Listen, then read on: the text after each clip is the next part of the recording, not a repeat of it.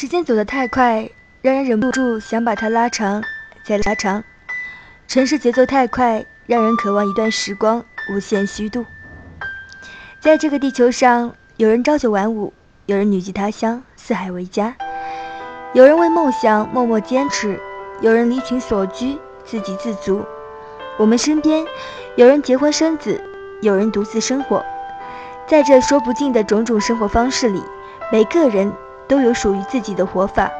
即使在不同的日子里重复做同样的事情，那也是一种人生。在很长一段时间里，我对自己持有怀疑和否定的态度，总是很羡慕别人自得其乐的生活，总是对自己的生活不太满意。我想你也有和我一样的时候吧，理不清自己需要的到底是什么，活得不是那么的明白。朋友说我纠结，我知道我其实不是，我不过是在寻找一种生活的舒服方式。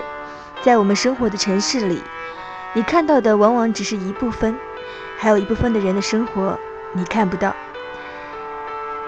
在我们身边有很多的手艺人，现在也有人把他们称为匠人，他们的时光。都花在热爱的事情上，日复一日，在反复的日子里生出灿烂的花。在阅读和行走的时光里，慢慢懂得，每个人的生活都是一种态度的展现。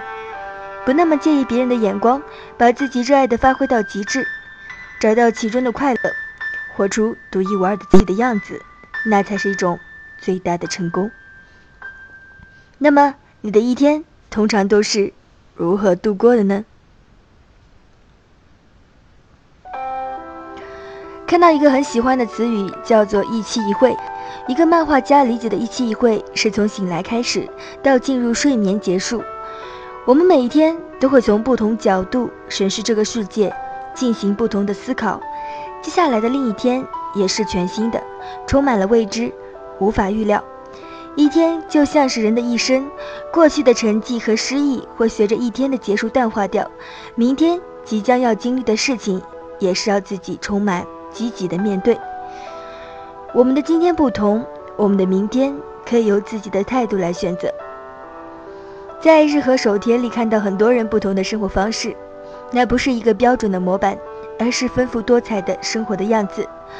印象深刻的是一个清迈的面包师，他说：“有期盼的等待是收获的过程，时间只要花在我喜欢的东西上，那么花多少都是值得的。”但是如果勉强自己去做一件事，那就是在浪费时间。